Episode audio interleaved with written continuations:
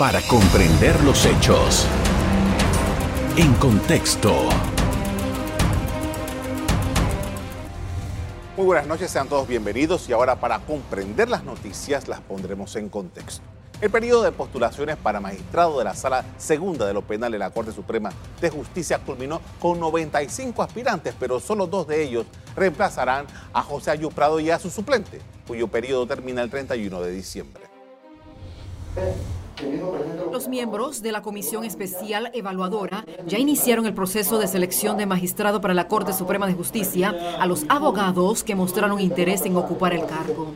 Se informó que el perfil se orienta hacia una persona que tenga un historial personal y profesional caracterizado por la integridad, independencia, ausencia de conflictos de intereses y compromiso con la justicia. ¿Qué expectativas existen y cómo mejorará el sistema judicial en Panamá? En la siguiente entrevista abordamos este tema. Para ello hemos invitado a Alfonso Fraguela, ex vicepresidente del Colegio Nacional de Abogados, para abordar este tema.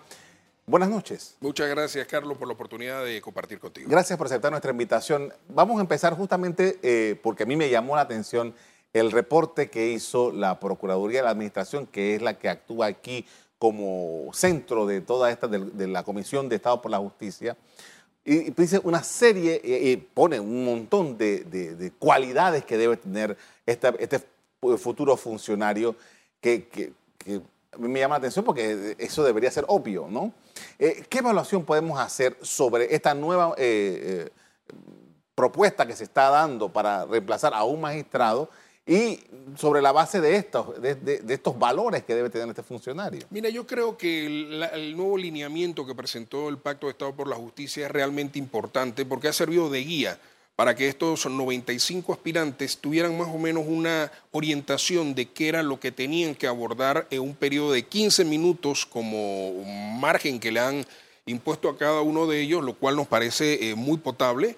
Eh, y obviamente dentro de ello se habla del aspecto de los orígenes de esta persona, la trayectoria frente al tema de los derechos y valores, el tema de la experiencia, la idoneidad que deben tener en, la materia que se va a abordar para ocupar el cargo de la sala del segundo de lo penal y evidentemente también el aporte que ellos hayan dado a lo largo de su vida profesional. Yo creo que, que esto por lo menos se enmarca en toda su totalidad la expectativa que debe tener el Pacto de Estado por la Justicia con respecto a la persona que ocupará eh, o reemplazará al magistrado José Ayú Prado eh, a partir del próximo 31 de diciembre. 95 aspirantes para un solo cargo. ¿Qué, qué nos demuestra esto? que hay muchas personas que tienen la aspiración de quizás cristalizar su aspiración profesional. Llegar a ser magistrado de la Corte Suprema de Justicia es una alta distinción para cualquier abogado, es como llegar a la plenitud profesional eh, por un periodo de 10 años. Eh, donde definitivamente debes coadyuvar al desarrollo del país a, ser garante de la Constitución y un pilar de la democracia.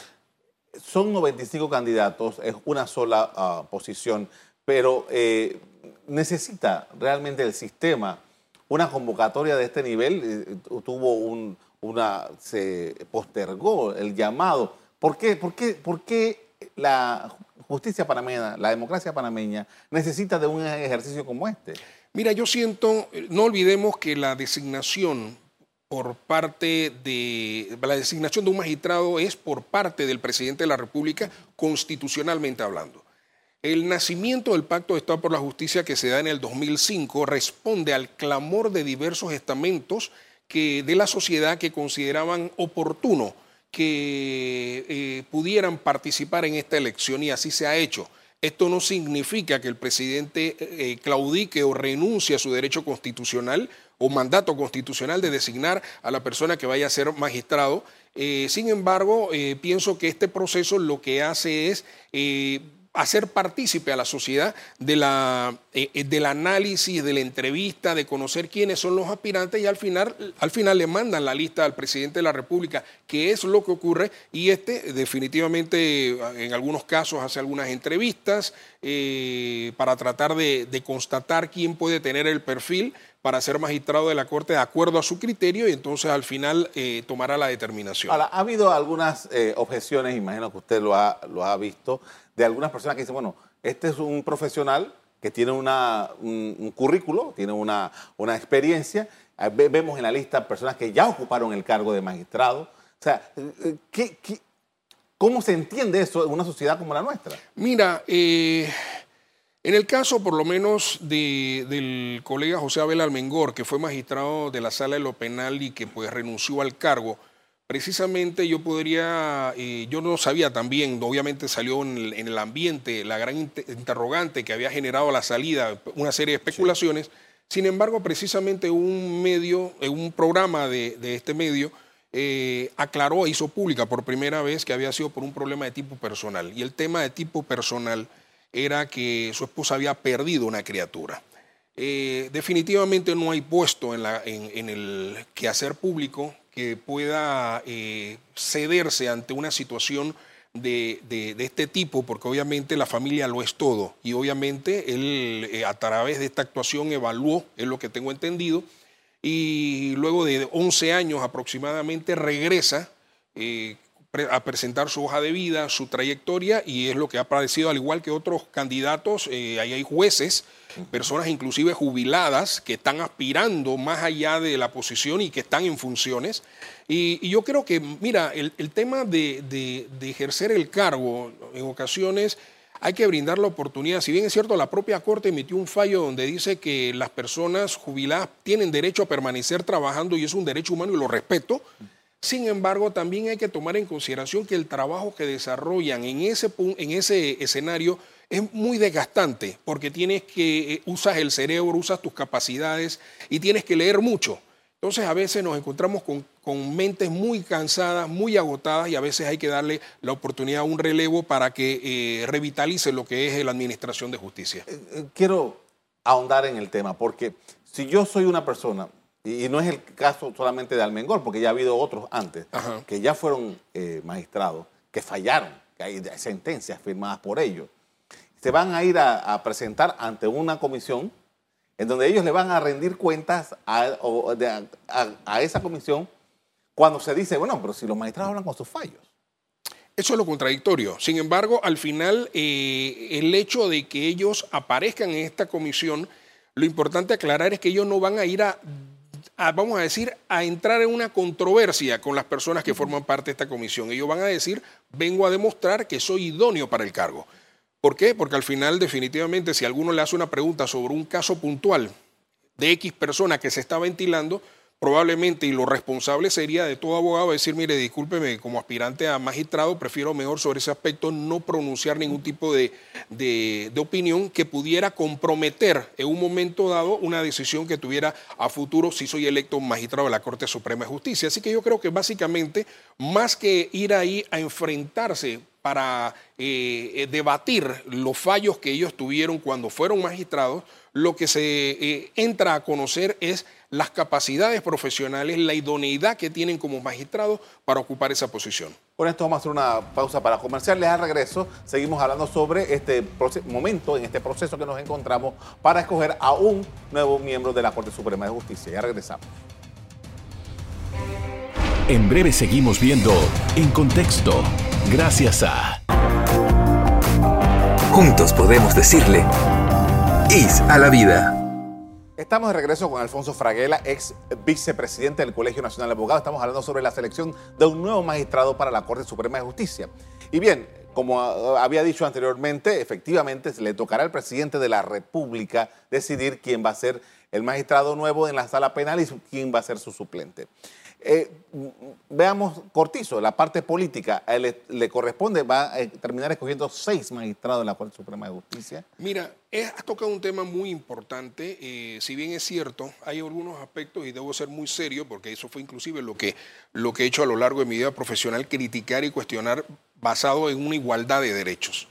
El presidente Cortizo ha tenido la oportunidad políticamente de designar una gran cantidad de magistrados de la Corte Suprema de Justicia por dos omisiones que cometió el expresidente Juan Carlos Varela, que fue designar a los dos reemplazos que evidentemente fueron rechazados en la Asamblea oportunamente.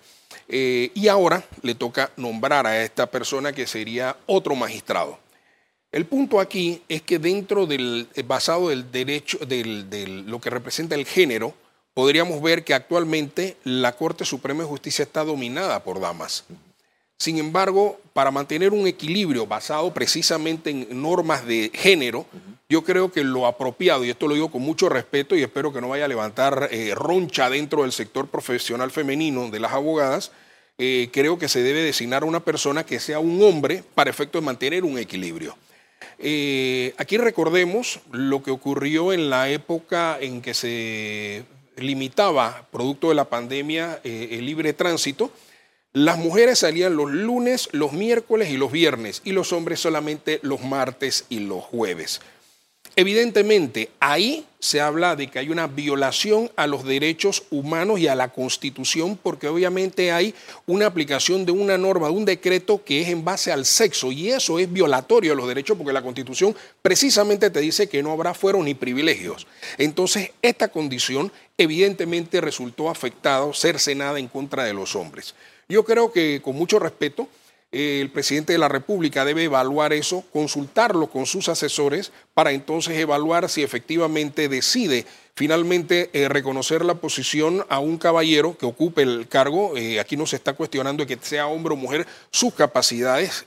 Estoy totalmente de acuerdo de que todos los que están ahí tienen las capacidades profesionales, los méritos profesionales para ocupar la posición, pero evidentemente eh, creo que es justo de que se mantenga precisamente ese equilibrio de tal manera de que no quede prácticamente seis magistrados damas contra tres magistrados hombres. una de las cosas, uno de los elementos que incluso entiendo que está dentro de los parámetros que está viendo la Comisión de Estado por, la Justicia es el relativo a la confianza que debe generar el sistema de justicia en la ciudadanía. Eh, eso puede ser que se vea como algo etéreo, pero es fundamental en una democracia. ¿Cuál es su percepción acerca de ese grado de confianza que están inspirando estos magistrados para justamente hacer lo que eh, la ciudadanía y particularmente la Constitución le pide? Mira, has tocado un tema que la respuesta es producto de la acumulación de los años. La Asamblea Legislativa, el órgano judicial y el Ejecutivo ha sido, ha, acumulado a lo largo de los años una mala imagen. Y evidentemente en el caso puntual del órgano, judicial es lo que ocurre. ¿Por qué? Porque la gente piensa que la administración de justicia solamente son nueve personas las que administran justicia en la República de Panamá. No, no, no. Son nueve los cabezas, son las autoridades máximas del órgano judicial. Pero hacia abajo hay toda una estructura. Hablamos de jueces municipales, jueces seccionales, jueces de circuito, jueces eh, magistrados del Tribunal Superior y obviamente hay que involucrarse. Eh, hace un par de días atrás vimos un pronunciamiento que dio eh, la Corte Suprema de Justicia por un tema de un déficit. Hay un déficit de cerca de 47 millones de dólares que le impide tener una, justicia óptima.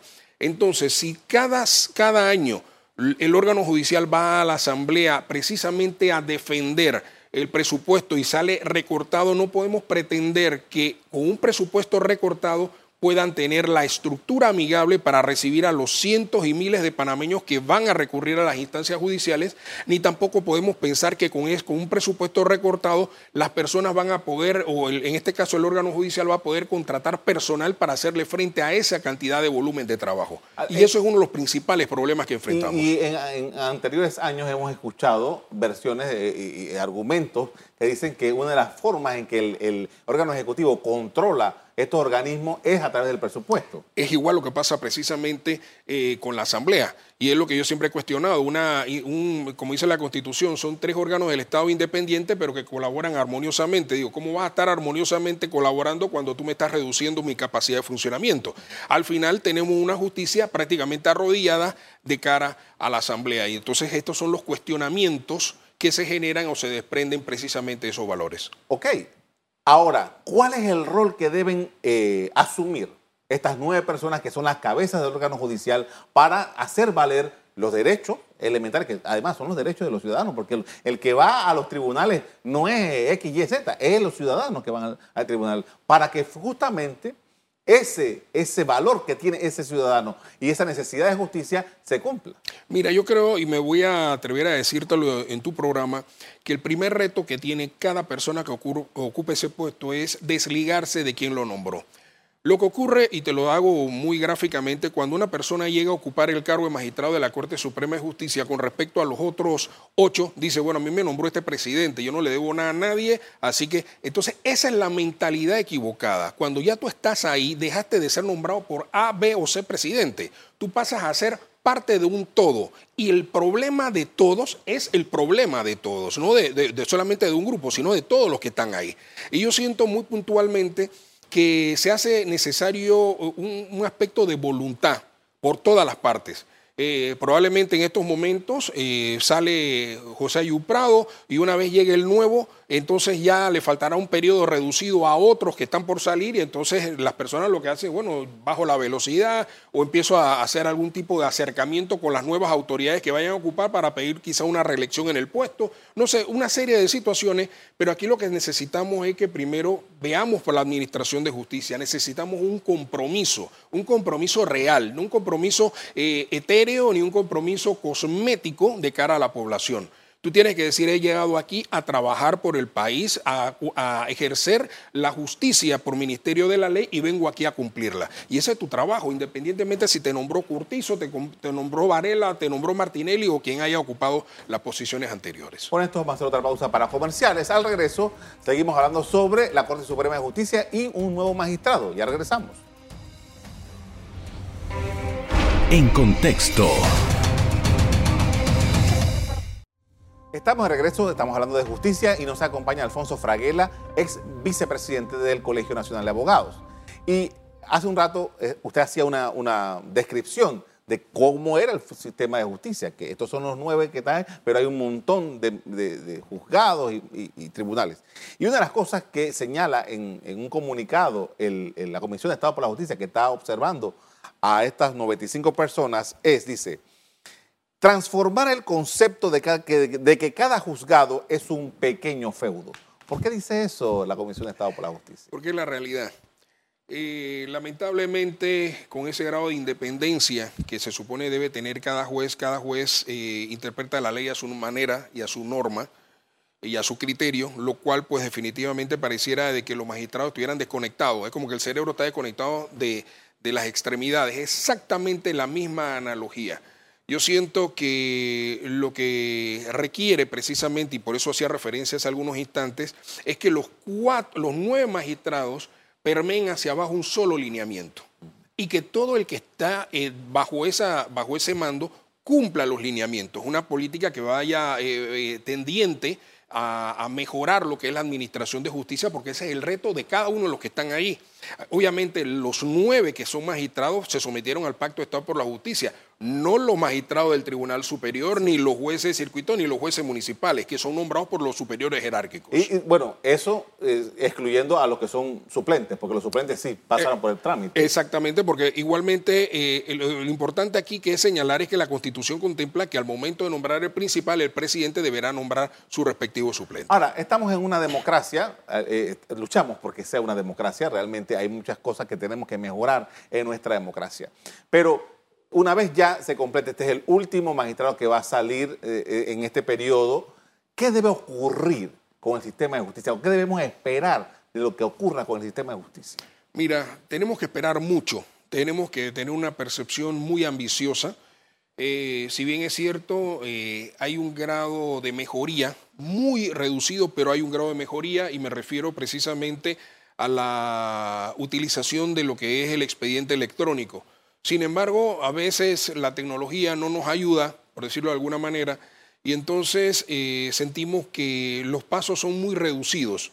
Yo creo que si hay una voluntad de poner en práctica un nuevo sistema de encaminado precisamente a dotar al órgano judicial de todos los componentes necesarios para ofrecer una justicia gratuita, expedita e ininterrumpida, habremos hecho un gran avance eh, y obviamente quedará esto como una, una huella indeleble en la historia para el gobierno de turno que, dotó de los recursos para, para, este gran reto. Cambios, por ejemplo, por ahí está el magistrado Arrocha con su proyecto, o el proyecto que él es el vocero, el proyecto para cambiar la justicia civil. Eh, ¿Qué otros cambios, qué cosas más necesita la corte, el, órgano judicial? Mira, necesita mucho.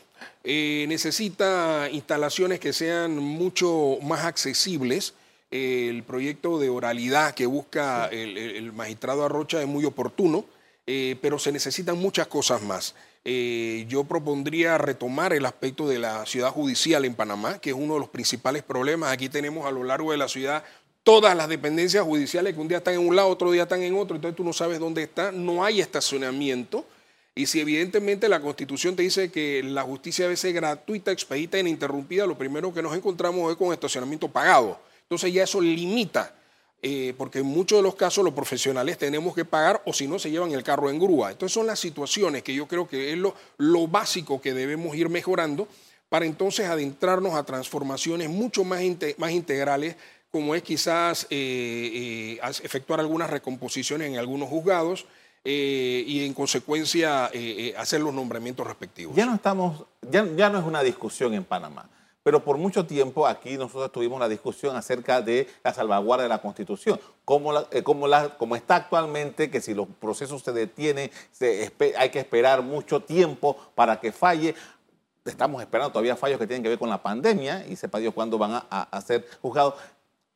Es un buen momento para que nosotros volvamos a analizar la posibilidad de hacer cambios sustanciales a la salvaguarda constitucional que, tiene la Corte ahora mismo? Mira, yo siento que sería, sería forzarlo en el poco tiempo que tenemos.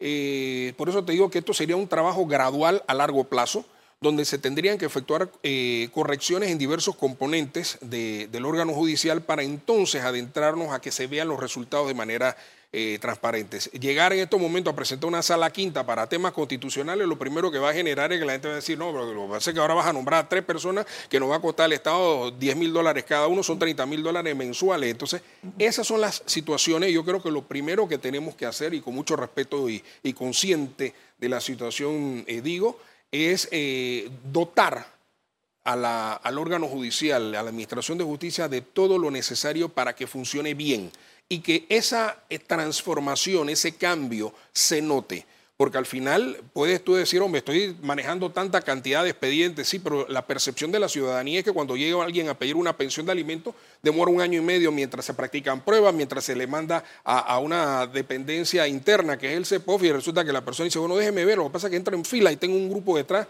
y el niño tiene que comer. El niño, el niño no va a esperar un año y medio para comer, hay que fijarle una pensión. Entonces, todas estas situaciones yo creo que es importante que, se valoren para tratar de mejorar lo que es la administración de justicia.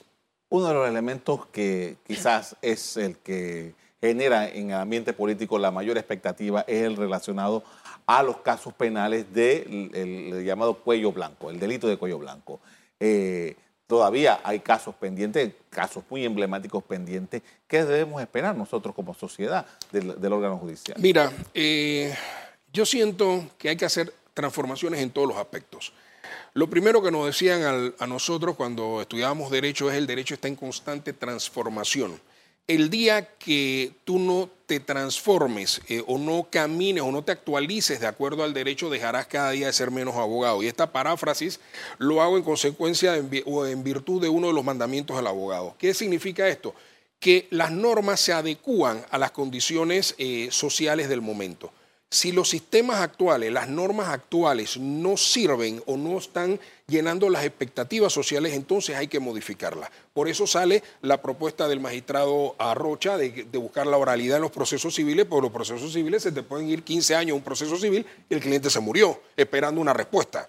Entonces yo siento que es en esa vía que tenemos que ir precisamente tener un cuerpo interdisciplinario que debe estar velando por, por, ver de qué manera se van ajustando las normas a las necesidades sociales para que precisamente lo que, lo que señala la constitución política, gratuita, expedita e ininterrumpida, se cumpla. De lo contrario, seguiremos dando vuelta en, forma en círculo sin lograr ningún tipo de efecto o resultado. Ya que hablábamos sobre esto, sobre el, cambio del Código Civil, eh, el, Código Penal tiene la particularidad en Panamá de que cada cierto tiempo eh, se va modificando, se va modificando. Yo creo que es el código que más ha modificado.